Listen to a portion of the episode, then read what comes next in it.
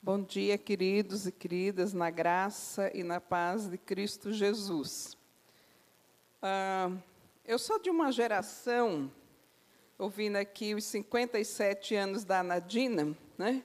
e eu sou de uma geração que, na sua juventude, o maior desafio que tinha era encontrar um noivo ou uma noiva. Né? E assim, quando encontrava o noivo, quando encontrava a noiva, gente, o negócio era o seguinte: não tem esse negócio de ficar pensando, sonhando, plan... não. O mais urgentemente, vamos casar, né? E aí eu não posso nem falar diferente, porque eu e Daniel, depois que nos conhecemos, dez meses depois, nós já estávamos casados. Então, para vocês terem noção de como que era esse negócio na nossa juventude, né? Essa era a minha geração, que a coisa mais preciosa, o bem mais precioso, era encontrar um noivo ou encontrar uma noiva. Mas a geração de hoje tem vivido outros tempos, outros valores. Então, a geração de hoje precisa de outros argumentos, outras coisas. Então, primeiro vem a carreira, vem os estudos, vem uma casa, um ou um apartamento decorado, uh, vem a viagem dos sonhos, de lua de mel, uh, vem a festa dos sonhos. Então, assim, é tanta coisa dos sonhos que o que menos importa é o noivo ou a noiva. Esse daí, se não der certo com esse, não tem problema, arruma outro. Esses são os valores que eu tenho visto na geração de hoje. Aonde o mais importante não é encontrar alguém para construir uma família juntos e construir todos os sonhos juntos, né? Mas é realizar os sonhos. E depois, então, se der certo com esse, vai, se não der certo com aquele outro, pode ser também, desde que os sonhos sejam realizados. O problema, queridos, que eu vejo aqui nessa troca de valores é que cada vez mais nós temos encontrado uma sociedade que não se satisfaz. Não se satisfaz, cada vez mais está infeliz, cada vez mais depressivo, cada vez mais com um monte de patologias aí. E aí nós ficamos nos perguntando: esses valores mudaram. E o que nós vamos fazer diante disso? Eu quero hoje falar com os irmãos aqui sobre um relacionamento que não está ligado a condições é, extremamente secundárias, né? que é ter profissão, casa ou o que quer que seja, né? Ou mesmo aquisições periféricas, porque isso tudo passa. Assim como a gente envelhece, fica gordo, alguns fica velho, careca, também essas coisas passam. E às vezes passa de uma forma muito rápida. Muito rápida mesmo. Né? Então, eu quero falar desse relacionamento que não desiste e que as expectativas que está envolvido nesse relacionamentos, elas são atingidas não porque o outro atingiu um ápice da minha realização, né? O outro fez tudo e eu agora sou feliz, né? Mas porque ele mesmo se encarrega de realizar essa realização em nós. E eu quero falar então um pouco desse relacionamento com o noivo, né? E hoje eu trouxe um tema para a gente pensar aqui, a celebração do noivo. E talvez você diga assim, nossa, que tema diferente. Né? Pois bem, vamos pensar um pouco nesse tema a partir do texto de Mateus, capítulo 9, do versículo 14 até o versículo 17. Abre aí a sua Bíblia junto comigo e nós vamos ler aqui juntos. Mateus, capítulo 9, do 14 ao 17.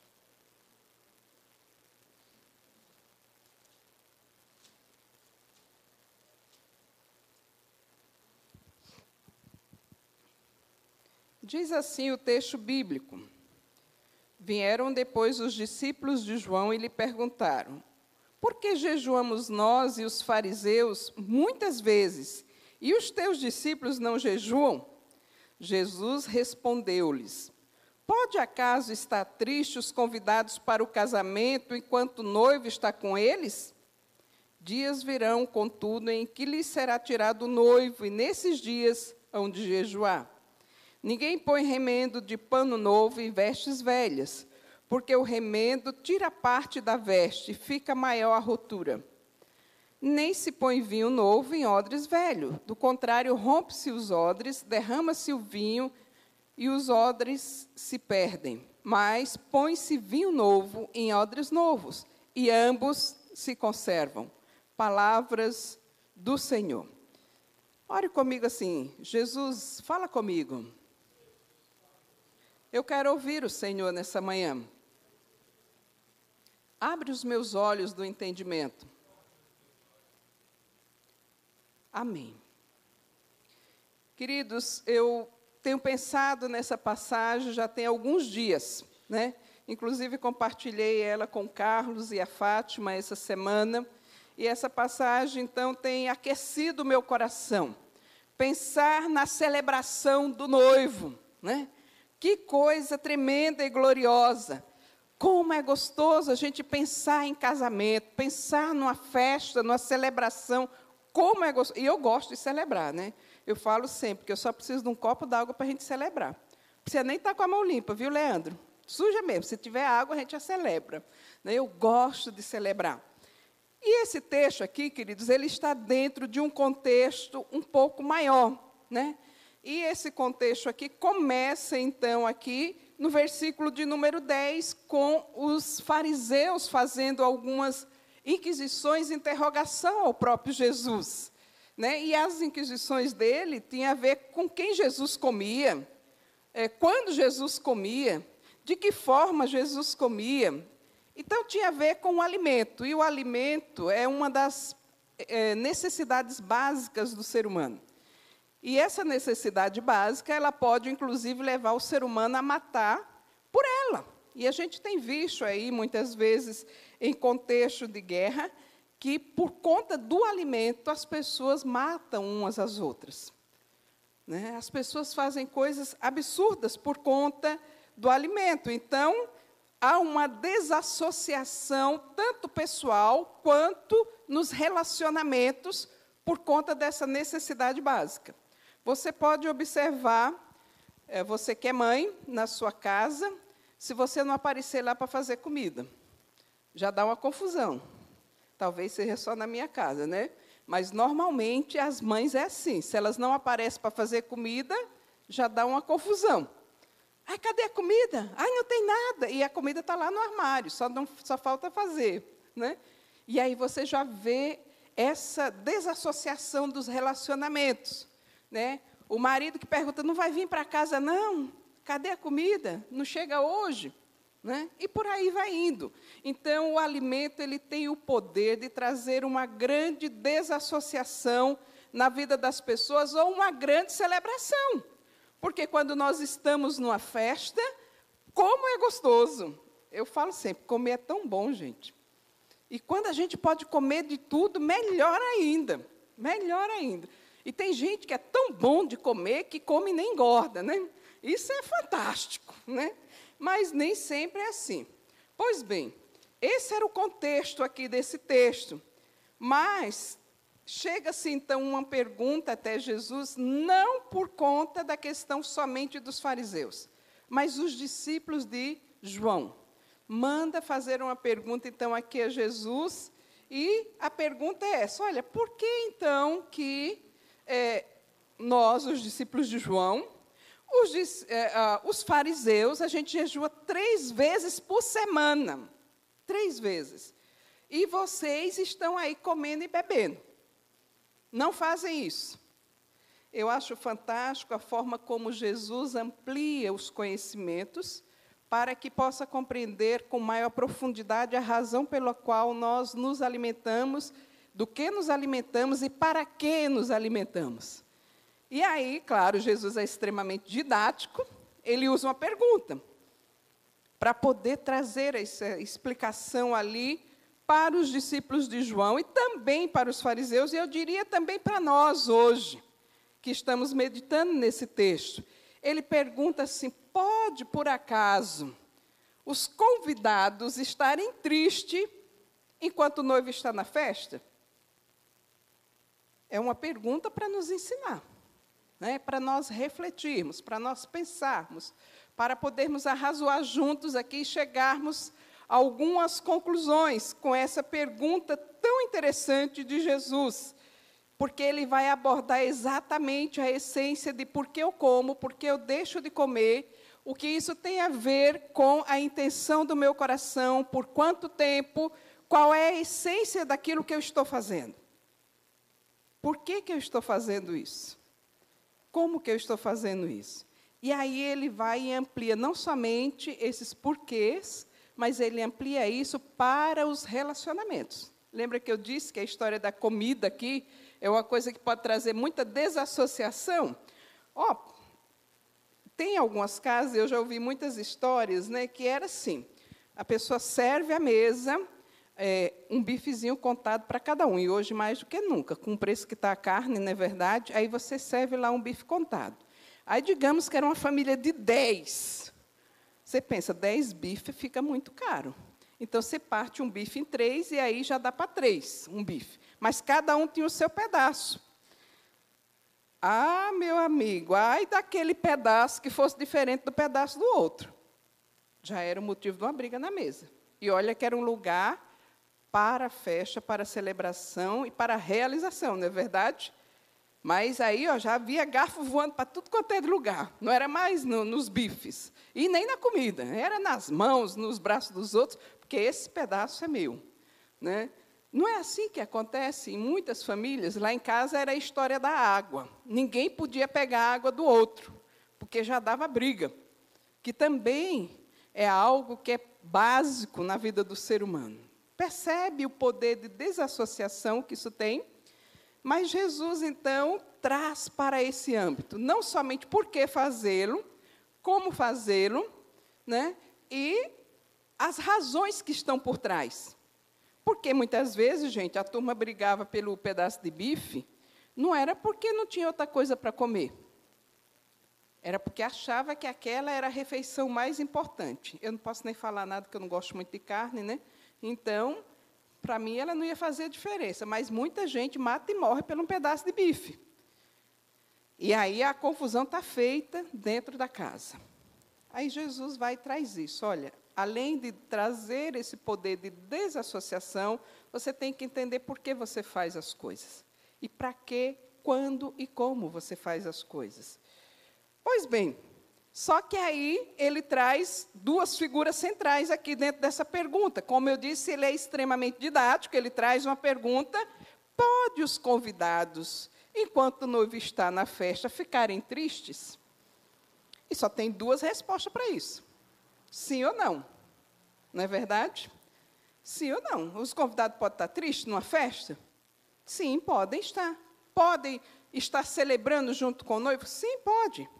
E aí eu quero primeiro tratar dos convidados, depois do noivo, que é o anfitrião, para a gente pensar um pouco aqui. Então, os convidados que estão felizes e contentes dentro de uma festa são aqueles que estão em harmonia com o dono da festa, com o noivo. E aí, então, esses convidados celebram. Esses convidados procuram todas as coisas que aquele noivo que aquele anfitrião gosta, que é para poder é, fazer o melhor. Eles têm uma expectativa muito grande. Ai, quando será esse dia? Eles procuram saber o que será que esse noivo gosta. Como é que ele vai se sentir mais feliz? Você já teve um melhor amigo que ia casar e você ficou procurando isso? Uma melhor amiga? E você começa com essas expectativas. Ah, ah eu acho, é, peraí, eu vou perguntar para a Isolina. Isolina sabe o que fulano gosta. Não, vou perguntar para a Cláudia. Ela conhece muito bem fulano. Eu vou perguntar, porque eu não quero errar. Eu quero acertar. Eu quero, de fato, que a festa seja plena e bela seja bonita, seja gostosa e que esse noivo esteja muito contente. É assim quando os convidados para essa grande festa estão afinados com o noivo. Então, nutre expectativa, busca saber o que ele gosta, né?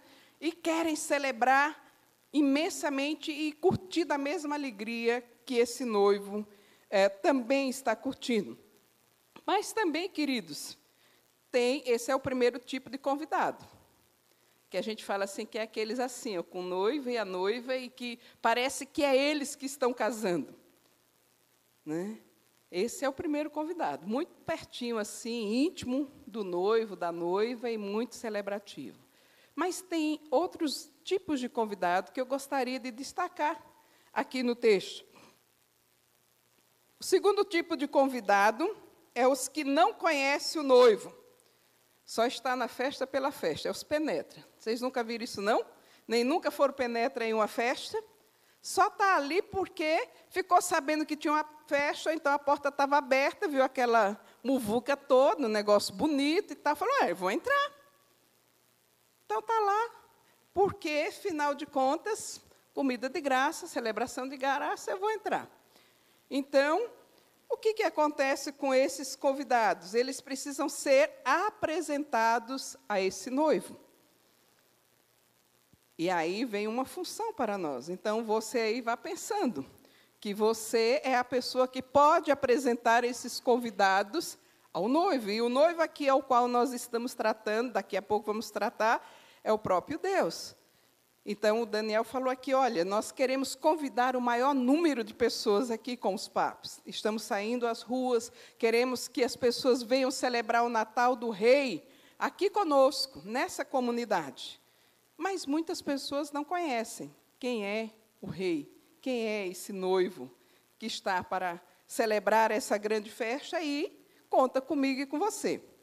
Aí tem aqui é, um terceiro e um quarto tipo de convidado. O terceiro tipo de convidado é aqueles que estão desapercebidos. Vocês já viram esses convidados nas festas? Eles estão centrados em si mesmo, nos seus problemas, nas suas questões, e comportam-se como se tudo dependesse deles e tudo se fosse centrado neles, né? É, é aquilo que a gente fala, fala que é estar tá só no seu umbigo, né? Então tem esses aí, né? Ele se desanima com qualquer coisa, não pode ter a mínima ocorrência. Ai, não vou mais para a festa. Não gostei que o cabelo subiu assim. Ai, surgiu uma espinha ali. Não vou. Né? Ai, é, esse sapato não ficou adequado com essa roupa, também não vou. Né? Olha, não precisa ser grande o motivo, não.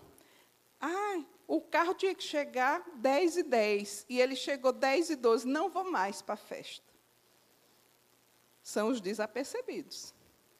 Foram convidados para a festa, têm a grande festa, mas estão desapercebidos, centrados apenas neles, centrados também no, no que está faltando. Ah, de repente, a festa é lá naquele lugar, eu não vou porque é naquele lugar. Vai ter aquele convidado, eu também não vou, porque aquele convidado vai estar por lá.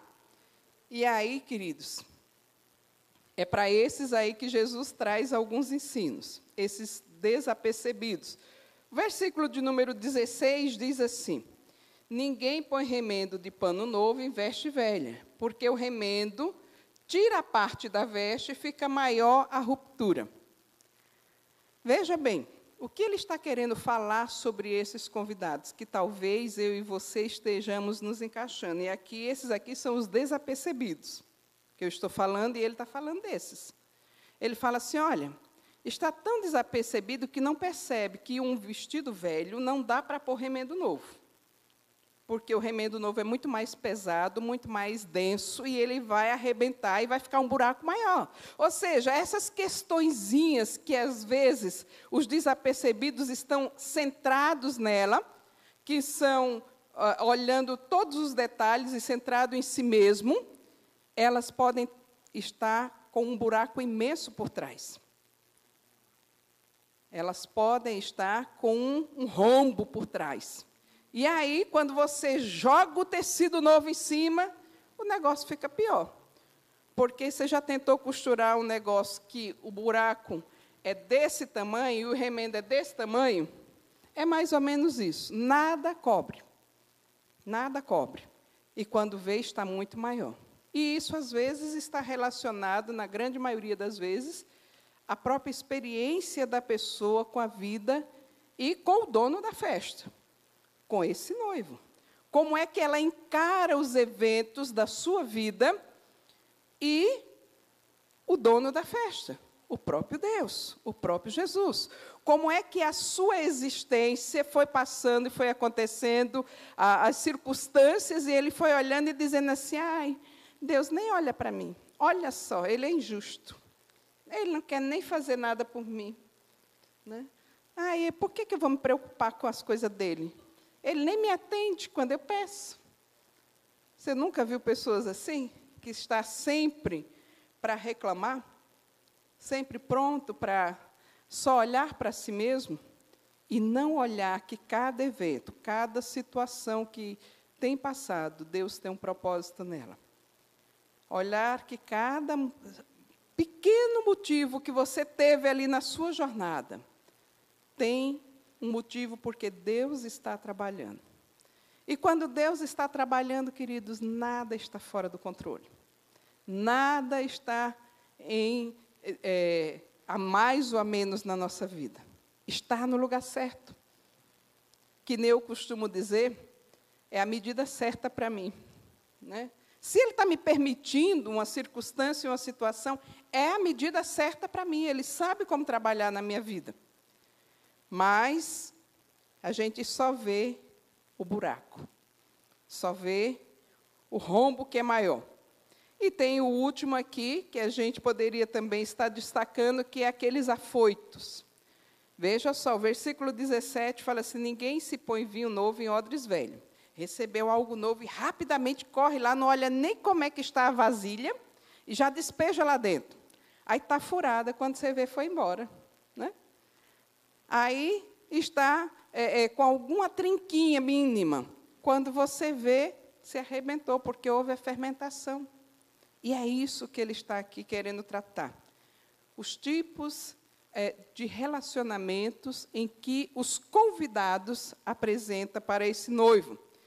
Mas para esses quatro tipos de convidados, e especialmente aqui os desapercebidos, que estão lá na caminhada, não estão fora da caminhada, não. Estão sempre sendo convidados, participam das coisas, mas estão desapercebidos naquilo que é essencial. Ele, então, traz algo para nos alertar. E eu queria ler aqui alguns textos para que eu e você pudéssemos pensar que quando nós estamos desapercebidos das coisas, esses textos podem nos lembrar é, da brevidade da vida. Porque muitas vezes a gente está ligado só a pequenas querelas e não ligado no noivo. E não querendo celebrar junto com ele, mas querendo celebrar a nossa própria existência e as nossas próprias vontades. Então, o Salmo 144 diz assim: O homem é como sopro, são seus dias como a sombra, extremamente passageira. Jó 7,7 diz assim: Lembra-te, ó Deus, de que a minha vida não passa de um sopro. Os meus olhos jamais tornarão a ver a felicidade. Isaías 2, 22 diz assim: Porém, parem de confiar no homem, na própria força, cuja vida não passa de um sopro, e suas, em suas narinas. Que valor esse homem tem? Salmo 39, 5. Desde os, me, os meus dias, o cumprimento é destes, deste aos meus dias o cumprimento de um palmo, e a duração da minha vida é nada diante de ti. O homem não passa de um sopro. Vocês não sabem o que acontecerá amanhã. Que é a sua vida? Vocês são como a neblina que aparece por um pouco de tempo e depois se dissipa. Oséias 13, 3. Por isso serão como a neblina da manhã, como o orvalho que bem cedo evapora, como palha no redemoinho que vai-se de um eirado, como a fumaça que vai pela chaminé. Então, eu e você, queridos, ouvindo esses textos, precisamos pensar. Diante daquilo que nós achamos que é necessidade primária das nossas vidas, como ter alguma coisa como alimento para os nossos corpos, que o alimento maior que eu e você precisamos é do Senhor. É desse noivo que nos convida para celebrarmos cada ato da vida. E ele continua dizendo, né? Você precisa se lembrar de como eu e você fomos criados. E Gênesis 2:7 dá conta disso dizendo: "Então o Senhor Deus criou o homem do pó da terra e soprou em sua narina o fôlego de vida, e o homem se tornou um ser vivente." É muito breve a sua vida e a minha vida. Eu não posso ficar desapercebida. Você, meu querido, não pode ficar desapercebido. Você não pode ficar centrado, e nem eu, em nós mesmos. Mas precisamos nos centralizar no noivo. Então, nós precisamos ter essa consciência prática de quem Deus é. Ele é o dono da vida. Não somente da minha vida e da sua vida, da vida de todo ser criado na natureza, de todo o cosmos seja o bichinho mais pequenininho, seja a bactéria que for, ele é o dono da vida. E, portanto, querido, ele dá para mim e para você como um presente, e para os seres humanos como um presente maior ainda, porque coloca esses seres humanos como cabeça de toda a criação. E isso é um privilégio, mas também é uma responsabilidade. O que eu e você fazemos com esse presente todos os dias. Como é que esse novo dia se apresenta para mim? É eu centralizado nas minhas coisas, naquilo que me dá prazer, nas minhas satisfações, ou é eu centralizado no que dá prazer ao noivo? Em como satisfazê-lo? Em como agradá-lo?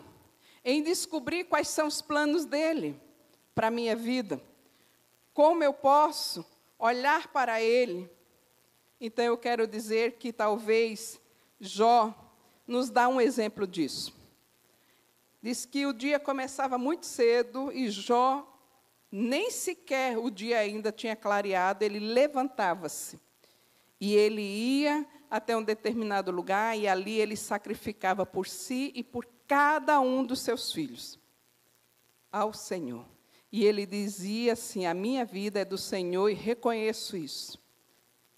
Tudo o que eu tenho é dele, inclusive eu sou dele, meus filhos são dele, minha casa é dele, minha família é dele, tudo o que eu tenho é dele. Aí você fala assim: Jó é o cara, ele tinha tudo. Pois é, mas Jó perde tudo. E em meio a toda essa turbulência de Jó, olha a declaração que ele faz: O Espírito de Deus me fez o sopro do Todo-Poderoso me dá vida. Está lá no capítulo 33, no versículo de número 4. Ele voltava e ele reconhecia quem era o dono da vida dele. E quem era aquele que poderia, de fato, promover para ele uma experiência nova todos os dias.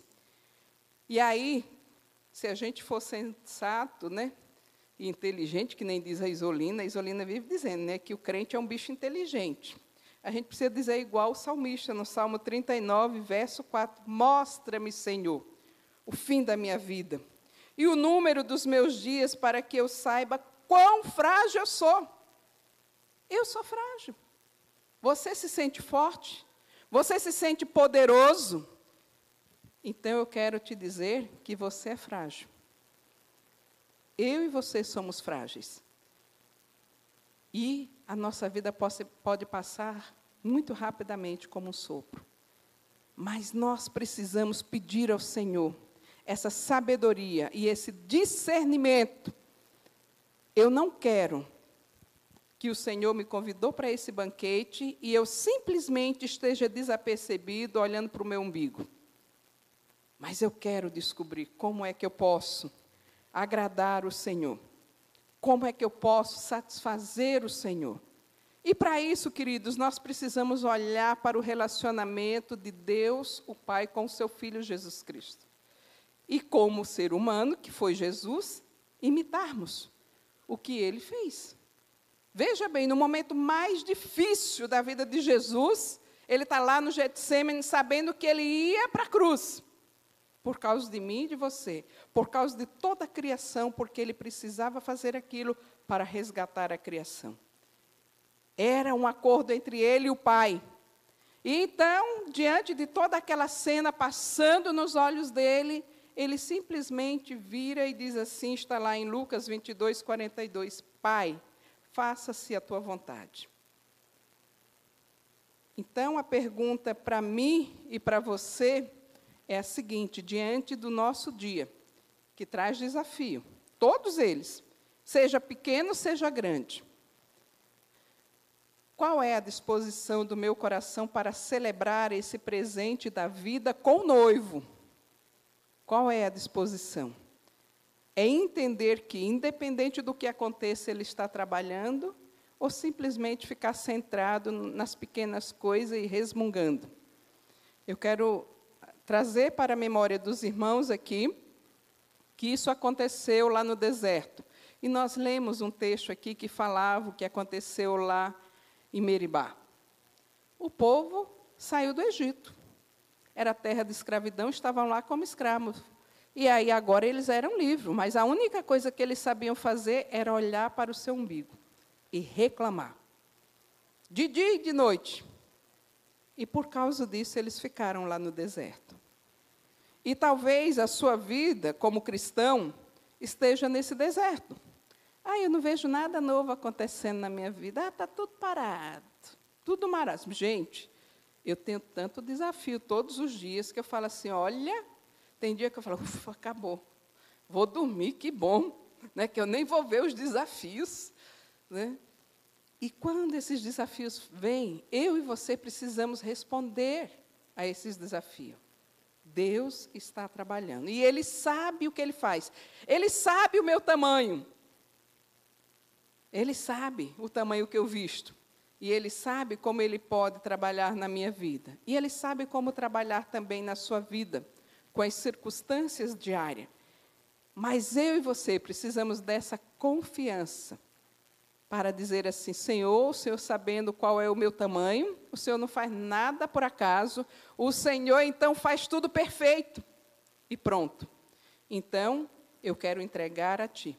Como disse o salmista, quero olhar cada uma dessas coisas e perceber a minha fragilidade e a Tua grandiosidade. O Senhor é poderoso para fazer. O Senhor é poderoso para fazer do jeito que o Senhor quiser. E a minha porção é me conformar com o Senhor. Sabe, queridos, quando eles estavam ali naquela situação toda, querendo saber apenas uma coisa simples. Ah, devemos jejuar? Não devemos jejuar. Né? A pergunta, de novo, vem para mim e para você. Por que, que eu faço assim ou assado? Por que, que eu me locomovo na vida dessa ou daquela forma? O que, que está por trás? Quais são os valores? Quem é que governa a minha vida? E aí, então, ele põe um ingrediente-chave, que é um anfitrião. E quem é um anfitrião aqui? É o próprio Jesus. É o próprio Jesus. E ele pergunta: pode vocês ficarem reclamando de tudo que acontece? Né? Se vocês têm que jejuar, ficar com quirelinha, mais ou menos isso que ele está dizendo aqui, né? Ficar com quirelinha aqui, se perguntando, o Leandro que gosta dessa palavra. Ficar com as quirelinhas aqui, né, Leandro? Ou vocês vão simplesmente olhar e dizer assim: quero estar dentro do padrão de Deus, porque Ele está trabalhando. Então, aqui, queridos, vamos pensar um pouco nesse anfitrião, para nós pensarmos em como responder isso. Talvez você diga assim: não, Gisele, eu não me enquadro em quem está desapercebido e também não me enquadro em quem está afoito, que rapidamente corre e já joga lá o, o vinho novo e não olha nem para onde que está jogando, e quando vê, o negócio estragou tudo. Eu não estou em nenhuma dessas categorias aí, mas eu estou na primeira categoria. Eu estou ali, ó, pare a pare o anfitrião. Glória a Deus. Continue e pode melhorar mais. Mas se você está aí desapercebido ou afoito, é hora de você pensar em quem é o noivo. E aqui o texto ele vai falar assim que ele é o doador da vida. E às vezes a gente olha para uma coisa como alimento que seja maior do que a própria vida. Uma necessidade básica como sendo o todo da vida. E nós precisamos nos perguntar: Ele é o dono da minha vida? Eu entendo que, como criação dele, eu já entreguei a minha vida a ele, eu já o aceitei, eu já o recebi, e eu estou procurando viver com ele como dono da minha vida. E aí, essa é uma pergunta que você tem que responder. Não somente aqui na igreja, não, viu, queridos? É todos os dias. Como é que você vive? Isso demonstra que você tem um dono ou não. Em segundo lugar, ele não é somente o seu dono e o meu dono. Se você já tomou essa decisão de todos os dias confessar o seu senhorio sobre a sua vida, mas ele também é o sustentador de todas as coisas criadas. Todas, indistintamente. Salmo 135, versos 6 e 7 diz assim: Tudo o que o Senhor fez, ele que o Senhor fez, ele o fez, nos céus, na terra, nos mares e em todos os abismos. Faz subir os vapores das extremidades da terra, faz os relâmpagos para as chuvas, tira os ventos dos seus tesouros. Está, ele não somente criou todas as coisas e sustenta todas as coisas, como a minha vida e a sua vida, mas ele deu uma prova para que todo ser humano, independente da sua crença, independente do seu relacionamento com esse noivo, pudesse ver e dizer assim: de fato, alguma coisa está acontecendo que é muito estranha e eu não entendo. É o arco-íris no céu. E ele fez isso com uma promessa.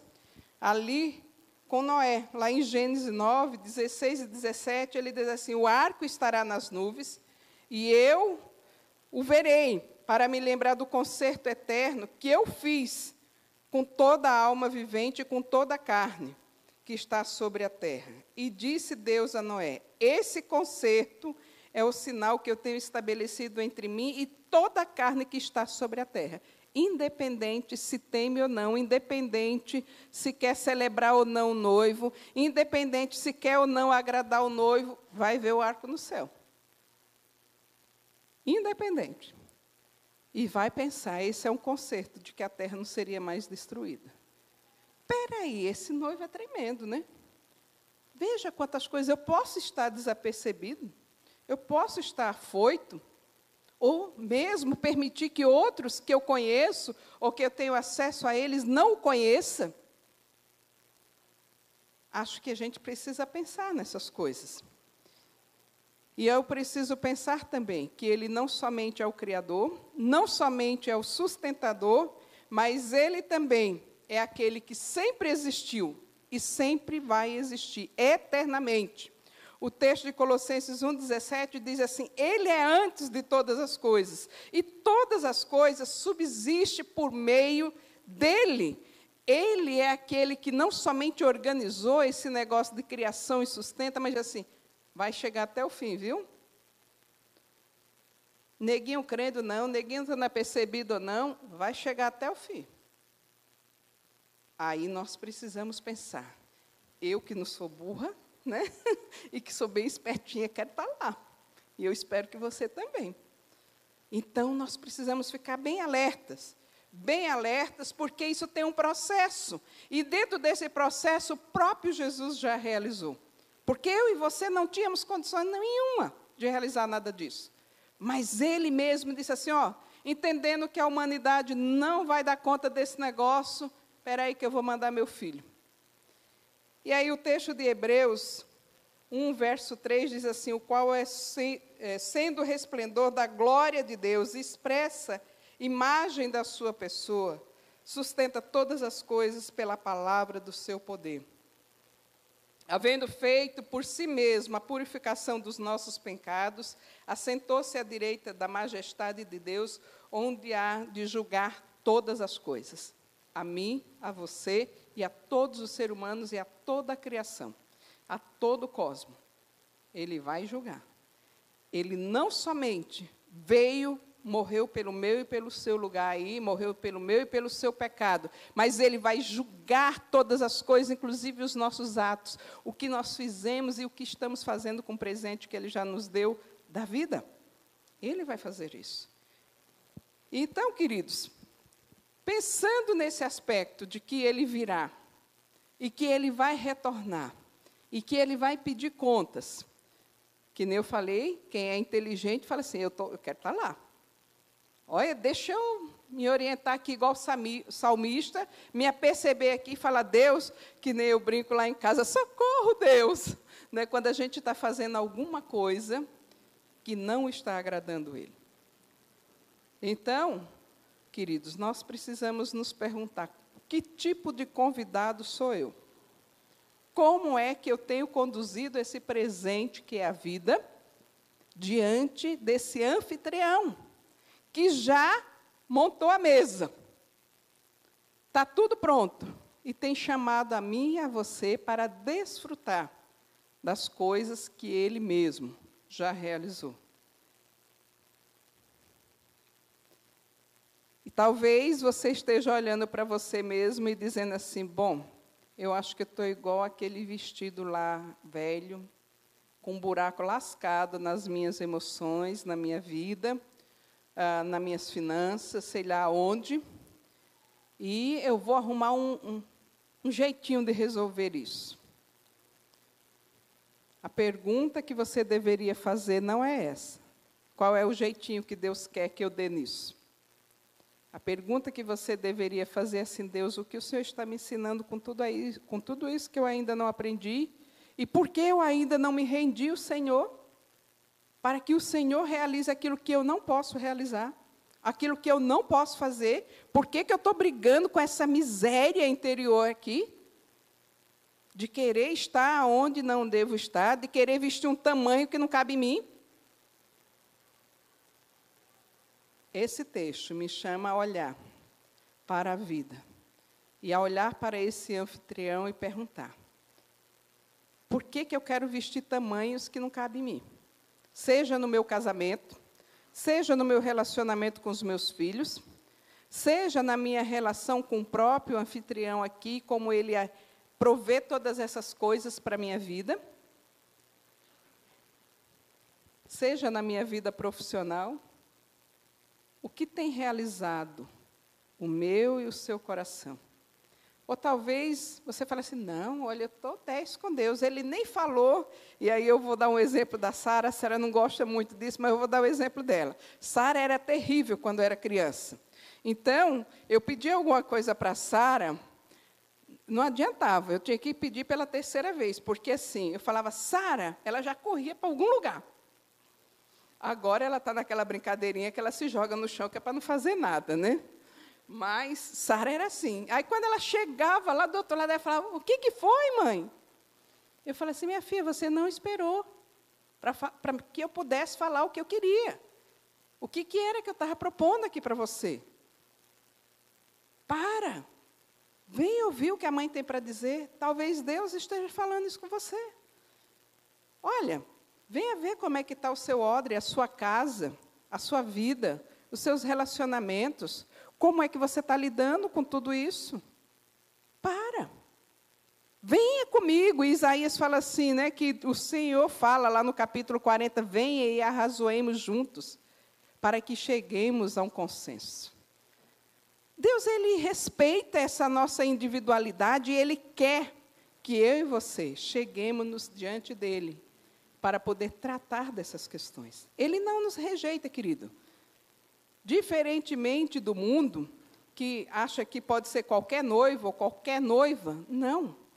Ele quer uma noiva específica e ele está trabalhando por essa noiva específica, que é a sua igreja, sem mácula, sem mancha, perfeita e plena. E eu e você somos convidados a participar dessa perfeição que ele já realizou, apropriando-nos dela em cada situação, em cada circunstância. Então, queridos, nessa manhã eu quero deixar para você esse convite. Ele está te chamando para avaliar, para olhar para a sua casa, sua casa interior, que habita Ele, que habita o seu espírito, e dizer assim: olha, como é que está essa casa? Ela está bonita, adornada, toda limpinha, toda arrumadinha. Pode vir, Senhor, que eu estou pronto. Pode dizer, Senhor, que eu vou fazer. Pode ordenar que eu obedeço. Ou essa casa está entulhada? Como é ruim a gente entrar numa casa que está entulhada, né? Tem tanta coisa lá dentro, tanta mistura. É que nem eu costumo dizer, né? Tanta decoração que nada combina com nada. Né? Ou essa casa talvez esteja toda suja. Não é só as mobílias que estão ali entulhadas. Né? Mas muita coisa que eu estou pondo no lugar de Deus. Essa manhã eu queria deixar essa pergunta para cada um de nós observarmos e dizer ao Senhor: Deus, eu me rendo. E eu quero que o Senhor venha como esse anfitrião que já me convidou para esse grande banquete. E limpe a minha casa e transforme a minha vida. Eu me rendo. Eu rendo essa área, eu rendo essa outra área. Daniel estava falando sobre a questão do perdão.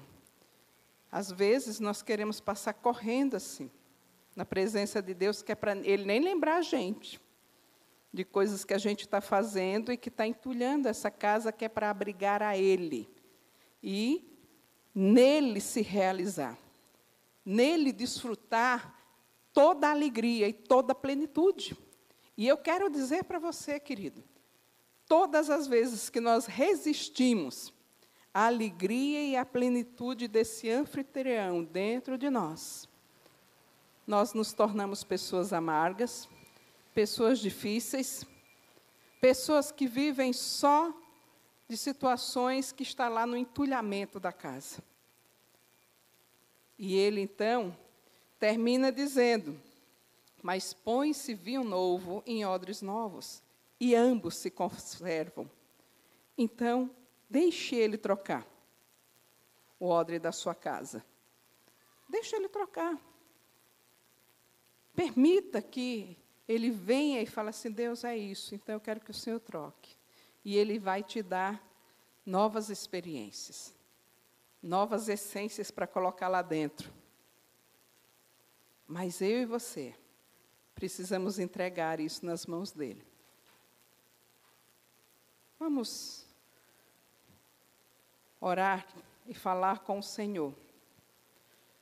Com certeza você já se identificou aí que tipo de convidado você é. E você também já identificou que tipo de anfitrião é Deus, que não te rejeita, que não te joga fora, que não te despreza, mas que te convida. Venha ao altar, venha, experimente eu transformar esse odre. Se permita, se permita. Pai, em nome de Jesus. Queremos mesmo experimentar o novo do Senhor, porque somente com o novo do Senhor nós podemos exalar toda a alegria e toda a fragrância que vem do Senhor, e isso pode, de fato, transformar a nossa casa, transformar os nossos relacionamentos, transformar as nossas expectativas. Senhor, quantas vezes nós estamos brigando na nossa força, querendo que o remendo tape o buraco que está lá dentro, quando na verdade nós precisamos é nos render a Ti dizer: Eu não dou conta. O Senhor precisa me ajudar com isso. Eu me rendo a Ti. Eu me rendo a Ti, Senhor. Nessa manhã, ó Pai, que a alegria que vem do Senhor possa trazer esperança a cada coração aqui, ó Pai, para experimentar, para experimentar esse novo do Senhor, para experimentar essas novas vestes que o Senhor tem e que o Senhor já está distribuindo para cada um aqui nessa manhã. Em o nome de Jesus, Pai, traga a alegria da tua presença sobre cada coração, para poder viver, ó Deus, o dia de hoje, o presente de hoje, ó Pai, com essa expectativa de que o Senhor está presente. E como o Senhor está presente, o Senhor quer ouvir, o Senhor quer sentir como está o nosso coração, quais são as coisas que têm alegrado e quais são as coisas que têm entristecido o nosso coração e nos ajustarmos à expectativa que o Senhor tem para as nossas vidas, Pai. Clamamos a Ti, que o Senhor venha trabalhando sobre a Tua igreja e com a Tua igreja, Pai, para poder, ó Deus, torná-la alva como a neve, Senhor, para esse encontro glorioso contigo. Eu clamo a Ti, ó Pai que o Senhor realize essa obra, para que o teu perfume possa exalar enquanto o Senhor não volta. Das nossas vidas, o perfume da alegria e de uma vida plena contigo. Em nome de Jesus. Amém.